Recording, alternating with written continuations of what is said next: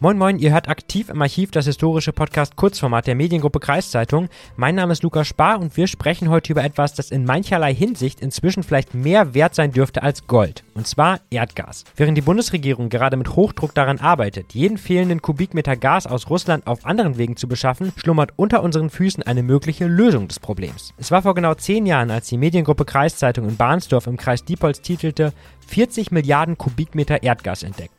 Schon seit vielen Jahren unternahm die Firma Wintershall, die heute Wintershall Dea heißt, in Bahnsdorf Probebohrung. Und 2012 stieß sie dann auf einmal in 4000 Metern Tiefe auf eine sprichwörtliche Goldader. Das ist erstmal eine tolle Nachricht, wäre da nicht folgendes. Abgesehen davon, dass fossile Energieträger massiv die Klimakrise befeuern, ist der Abbau von Erdgas und Erdöl zusätzlich mit einem großen Eingriff in die Natur verbunden, erst recht, wenn es sich wie im Fall des Bahnsdorfer Erdgasfeldes um Schiefergas handelt. Das kann nämlich nur mit der sehr umstrittenen Fracking-Methode gefördert werden, bei der ein Gemisch aus Wasser und Chemikalien mit großem Druck in die Erde gepumpt wird, um einzelne Gesteinsschichten aufzubrechen. Dieses Vorhaben rief natürlich damals zahlreiche DemonstrantInnen auf den Plan. Über Jahre wiesen sie auf die Risiken der Erdgas- und Erdölförderung in der Region hin. Zum Jahreswechsel 2018-2019 zuletzt sehr lautstark vor der Wintershall-Zentrale in Bahnsdorf. Ganz vorne mit dabei war damals die neu gegründete Bürgerinitiative No More Gas, das Moor dabei geschrieben wie das Feuchtgebiet. Und um jetzt über die Erdgasförderung in der Region zu sprechen und herauszufinden, ob nicht vielleicht in Ausnahmezeiten wie diesen doch eine Förderung hierzulande denkbar wäre, habe ich mich mal mit Anja Büssenschütt verabredet. Anja Büssenschütt wohnt im Landkreis Verden, engagiert sich seit vielen Jahren in der Bürgerinitiative und war damals selbst bei den Protesten in Bahnsdorf mit dabei. Frau Büssenschütt, was ist so problematisch an der Erdöl- und Erdgasförderung hier in der Region? Da haben wir das Problem, dass wir äh, sehr äh, dicht besiedelte Gebiete haben. Wir haben äh, ein Bohrlach nach dem nächsten. Wenn Sie mal in Barnsdorf sind und Sie drehen sich mal einmal so 360 Grad im Kreis, dann sehen Sie Bohrloch am Bohrloch am Bohrloch am Bohrloch, sowohl für Erdöl als auch für Erdgas. Im Grunde ist das Land Niedersachsen ein Schweizer Käse. Und wir haben mit großen Problemen zu tun, was sogenannte seismische Ereignisse angeht. Das heißt also eine Form von Erdbeben aufgrund von ähm, Erdgasförderung.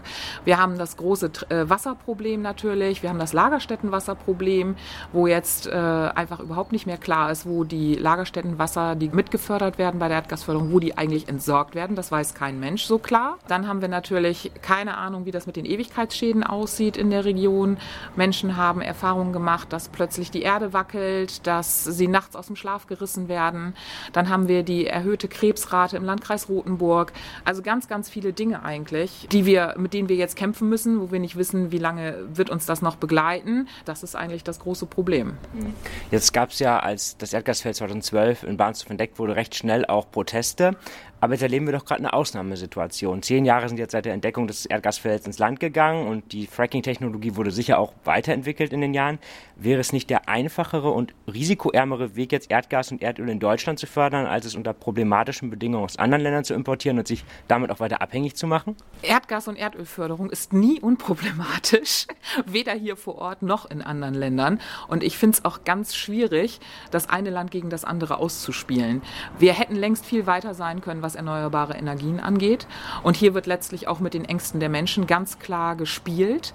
Ich glaube, dass da ganz viel auch ähm, Propaganda gemacht wird und das ist nicht nur in der Erdgas-Erdölindustrie das Thema. Die Kohleindustrie springt gerade auf diesen Zug auf, die Atomindustrie, die Lobby springt auf den Zug auf. Das ist einfach, da, da brauchen wir gar nicht mehr drüber reden tatsächlich. Und ich glaube auch nicht, dass das tatsächlich nötig ist. Da bin ich der festen Meinung. Wenn wir uns angucken, was äh, Wind und Photovoltaik und, und andere äh, alternative, regenerative Energien schon schaffen und das wirklich mal aufdröseln würden, was wir da für Ressourcen haben, die wir gerade gar nicht nutzen, das ist einfach überhaupt nicht mehr zeitgemäß. Es, es müssen dringend andere Energieressourcen her.